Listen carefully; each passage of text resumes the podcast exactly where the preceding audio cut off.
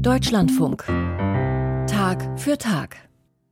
Ein Abbruch der Schwangerschaft ist in Deutschland ein Straftatbestand nach Paragraf 218. Bis zur zwölften Schwangerschaftswoche bleibt die Abtreibung aber straffrei, wenn die Frau eine Pflichtberatung nachweisen kann. Das will die Bundesregierung jetzt ändern. Ein Schwangerschaftsabbruch soll künftig kein Straftatbestand mehr sein. Auch die Kirchen sollten sich dazu äußern. Bei den Protestanten hat das zu einem heftigen Streit um das Thema Abtreibung geführt. Michael Hollenbach fasst die Argumente zusammen. Der Paragraph 218 sollte geändert werden. Nach entsprechender Pflichtberatung sollten Abtreibungen künftig straffrei sein bis zur 22. Schwangerschaftswoche. So lautet ein Statement des Rates der EKD der Evangelischen Kirche in Deutschland. Ernst Wilhelm Gohl, Landesbischof in Württemberg, lehnt diese Position jedoch ab. Weil ich finde, dass durch die derzeit gültige Regelung, dass da ein Ausgleich ist zwischen der einerseits dem Grundrecht zum Leben und dem zweiten Grundrecht auf die Selbstbestimmung und leibliche Unversehrtheit der Frau. Wir demonstrieren durch dieses, dass einfach es um Leben geht, das grundsätzlich zu schützen ist. Ernst Wilhelm Gohl hält nichts von einer Liberalisierung oder gar einer Abschaffung des Paragraphen 218. Es geht natürlich auch um die Signale, die man sendet.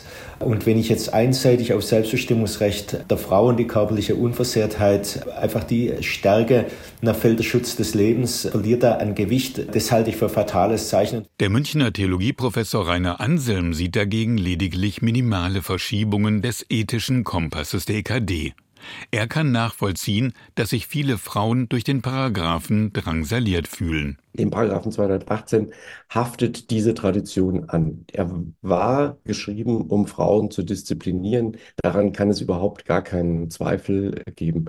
Das Lebensrecht des Ungeborenen tritt erst sekundär und auch erst später in dieser Deutlichkeit dazu. Aber das ist durch viele, viele Modifikationen stark zurückgenommen worden und das Residuum, was jetzt bleibt, bildet es in einer strengen Formulierung immer noch ab, hat es aber faktisch außer Kraft gesetzt. Da sieht es Gewollrat vom Evangelischen Zentrum Frauen und Männer etwas anders. Also der Dachverband Evangelische Frauen in Deutschland hat die Haltung, dass es sich im Grunde genommen um eine Kriminalisierung von Schwangeren handelt und um nichts anderes als ein Gebärzwang.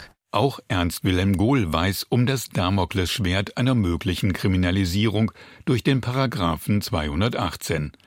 Aber in Gesprächen mit Mitarbeiterinnen von Beratungsstellen zum Schwangerschaftskonflikt habe er erfahren, Sie sagen, natürlich ist das das rechtliche Konstrukt, aber für keine der Frauen, mit denen Sie Kontakt haben, ist das das Thema, mache ich mich jetzt hier strafrechtlich schuldig oder nicht, sondern es geht darum, kann ich eine gute Mutter für das Kind sein? Das ist ja die Frage, ums ums geht. Der württembergische Landesbischof kritisiert an der Position des EKD-Rates, dass das Lebensrecht des Ungeborenen in Relation zum Selbstbestimmungsrecht der Schwangeren geschwächt werde.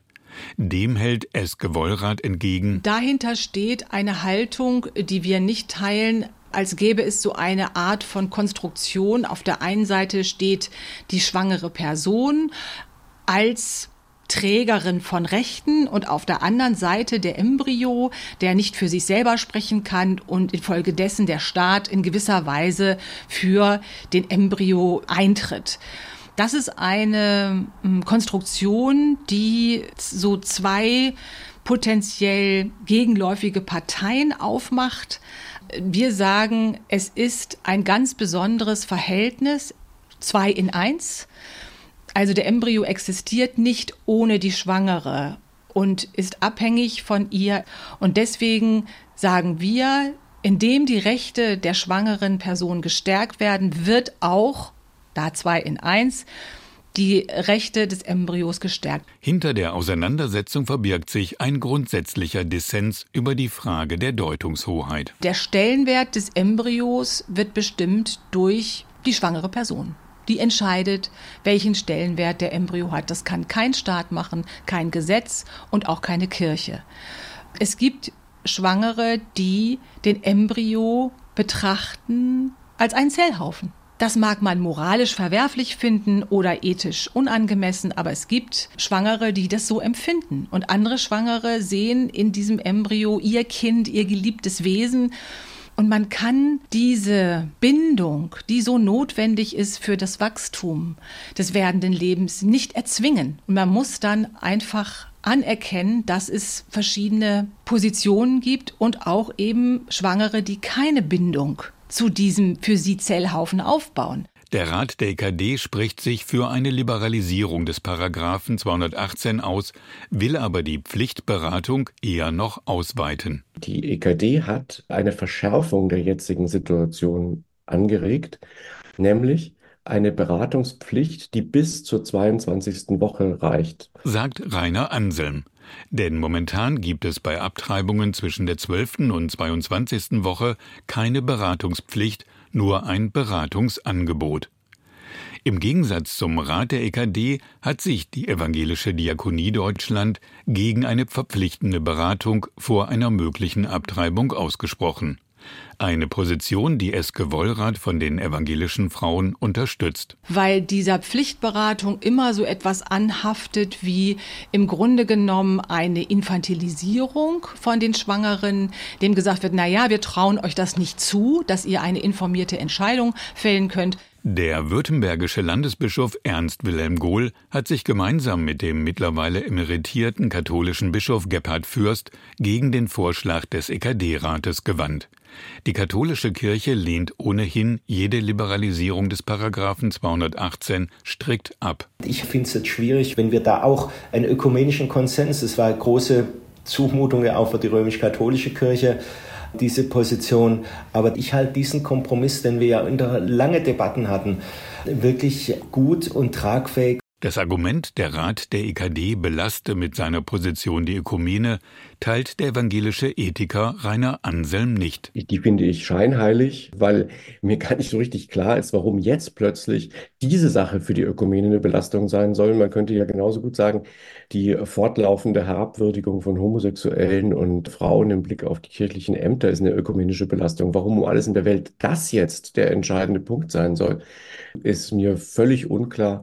Und die strategische Inanspruchnahme dieses Arguments äh, finde ich auch schon verdächtig. Rainer Anselm unterstützt die Position des EKD-Rates und warnt vor der Behauptung radikaler Lebensschützer, eine Kriminalisierung des Schwangerschaftsabbruchs würde die Abtreibungszahlen senken. Das ist empirisch einfach falsch. Und äh, insofern ist es eine Lüge, von der ich bewusst diesen harten moralischen Begriff nehme, weil die Lebensschützer ganz genau wissen, dass es so nicht ist, sondern sie verbreiten das einfach.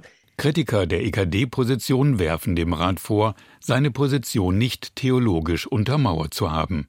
Eske Wollrath teilt diese Haltung nur bedingt. Meines Erachtens nützt es nicht, sich Bibelstellen da an den Kopf zu werfen, aber doch wirklich nachzudenken, was die evangelische Theologie wesenhaft prägt. Und das ist für mich unter anderem die Bedeutung der individuellen Gewissensfreiheit. Dennoch, die Kritik an der Position des Rates der EKD war so laut, dass nun eine Arbeitsgruppe die unterschiedlichen Positionen zusammenführen und eine theologisch fundierte Beschlussvorlage liefern soll. Streit um den Paragraphen 218 in der evangelischen Kirche in Deutschland. Michael Hollenbach fasste zusammen, worum es dabei geht.